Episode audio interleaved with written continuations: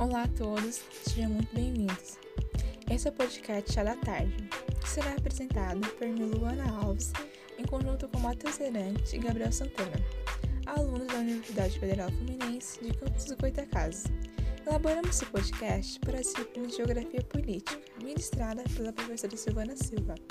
Este programa tem por objetivo refletir sobre o poder da mídia na organização do território, Sobre a dominação territorial, indagamos quais são as formas de dominação no território, quais são suas implicações? E a que propósito se designa, e por que existe dominação, e qual o papel da mídia na organização do território.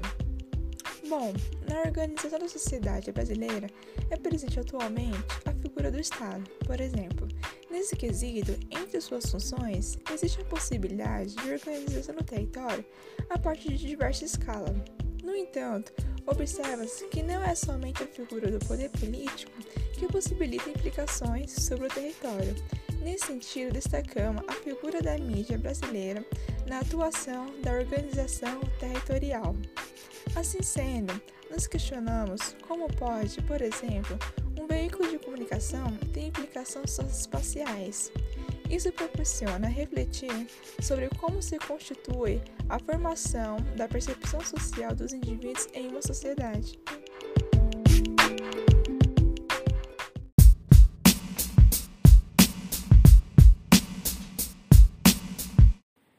Bom, Luana, observa-se que a mídia é um elemento significativo nesse processo.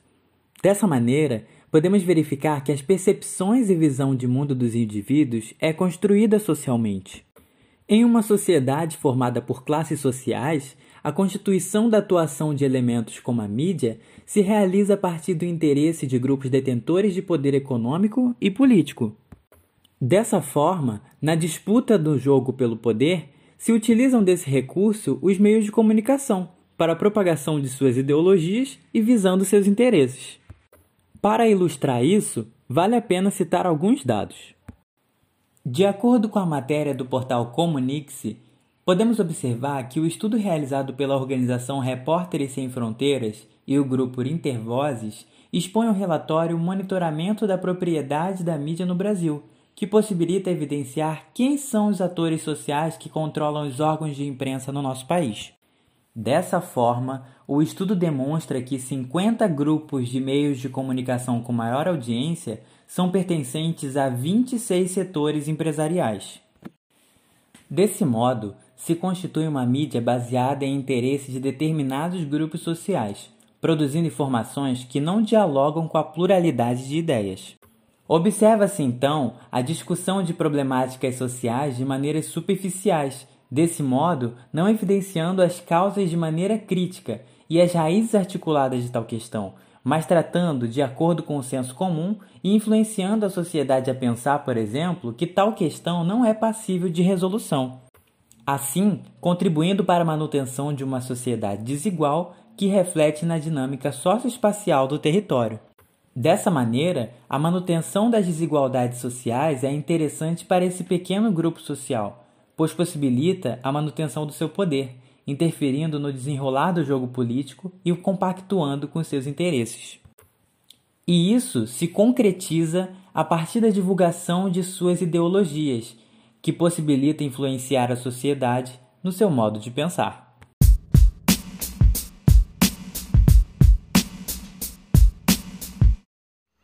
Para entendermos sobre o poder da mídia na organização do território, Samira Peducci, em seu livro Psicosfera, a modernidade perversa, diz que para entendermos o mundo contemporâneo, precisamos entender os objetos técnicos que mobilizam o espaço, ou seja, a tecnosfera.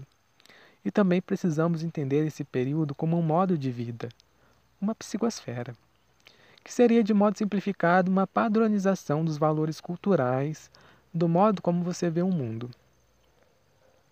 Na página 218, Samira diz que, se na esfera técnica o espaço se organiza de modo descontínuo, ou seja, essa técnica, essa modernidade não chega a todos os lugares da mesma forma e com a mesma velocidade, na psicosfera o espaço vai se mundializar, internacionalizando crenças, desejos, hábitos e comportamentos. Ou seja, os benefícios da modernidade atual não chegam para todos, mas o pensamento, as ideias, o modo de vida dessa sociedade sim. É aí que entra a psicosfera, atuando como modo de vida. Na sociedade capitalista atual, a tecnosfera age como uma estrutura fundamental na expansão da produção em massa. Em decorrência disso, no avanço do mercado, se utilizando das tecnologias informacionais para tal. Entretanto, como pontua Santos em A Natureza do Espaço, o espaço é um conjunto indissociável de sistema de objetos e de ações. Ou seja, as técnicas vão ser os instrumentos que a sociedade vai utilizar para alterar a natureza, unindo o sistema de objetos e ações para criar o espaço geográfico. Assim, podemos dizer que essa tecnosfera está articulada a uma psicosfera que atua modelando as mentes para uma manutenção do sistema, dessa modernidade perversa.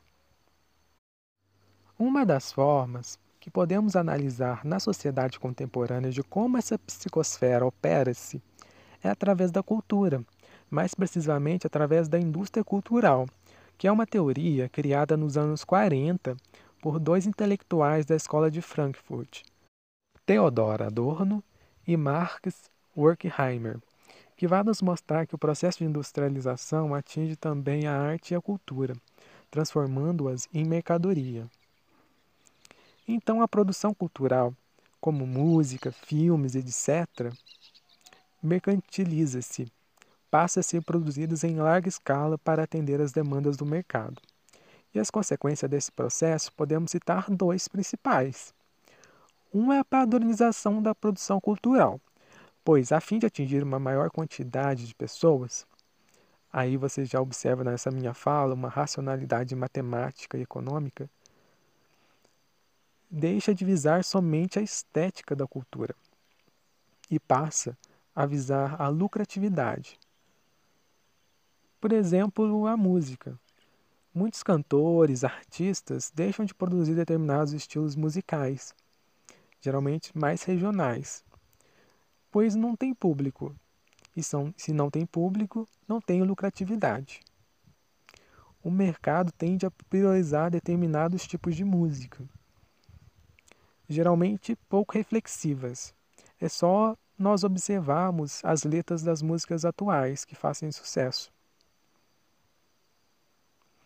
Então, a indústria da cultura não tem como objetivo a diversidade, e sim a lucratividade.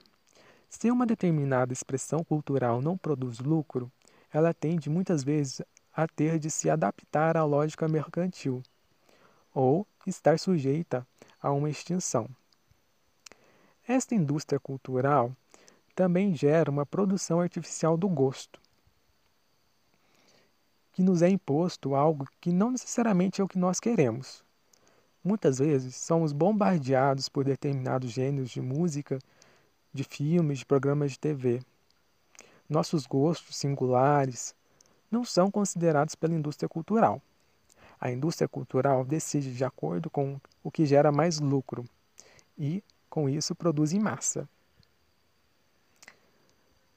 Outra consequência dessa indústria cultural, observada por Adorno, é que ela, além de causar um empobrecimento cultural pela falta de diversidade, causa também a alienação das massas. Pois, ao ter uma produção cultural pouco reflexiva e crítica, faz com que as massas não estejam envolvidas no, nos processos históricos, nas lutas, nas notícias. Então, para as classes dominantes, isso é interessantíssimo, pois o cidadão crítico não questiona. Não questiona a lógica a qual estão submetidos. Então, podemos concluir que esse sistema da indústria cultural é feito de modo estrutural e racional a fim de atingir determinados objetivos, e essa teoria da indústria cultural de Adorno atua na psicosfera social, fazendo as pessoas consumirem antes de refletirem e também se tornarem pouco reflexivas. Entretanto, Milton Santos diz que a psicosfera se dá no lugar, e o lugar não é vazio. O lugar é o lugar de se fazer política. Então questiono por que não podemos usar a psicosfera para fazer política, criando uma psicosfera de acordo com a cultura e a mentalidade de todos os brasileiros? Ora, se ela reflete nosso desejo, qual é o nosso desejo? De consumir, consumir e consumir? Ou o nosso real desejo é o desejo por combate à fome, combate à violência, por uma educação e saúde pública de qualidade?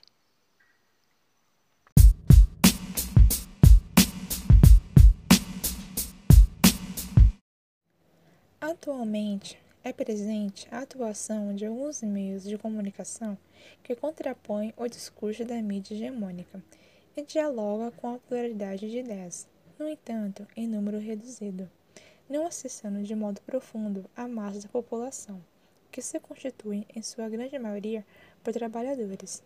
Contudo, a superação desses meios de comunicação hegemônico, evidentemente, não virá da grande mídia Dessa forma, para a transformação dessa realidade, é de fundamental a articulação da massa da população com setores de movimentos sociais e partidos políticos que dialoguem com os interesses da classe trabalhadora, para a construção de uma outra sociedade, pois essa mídia é reflexo de uma sociedade de classe, constituindo, por consequência, uma segregação socioespacial como a sua manutenção.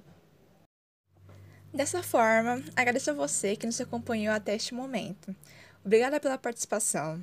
Agradecimento também aos queridos participantes Gabriel Santana e Matheus Arantes pelas reflexões e provocações e a querida professora Silvana Silva, do Departamento de Geografia da UF Campus, que nos instigou a uma reflexão crítica sobre a nossa realidade. E também agradecimentos aos nossos queridos colegas de turma que nos acompanharam no percurso do curso de Geografia Políticas. Abraço a todos, se cuidem. Campus do Goitacazes, 5 de maio de 2021, mundo pandêmico.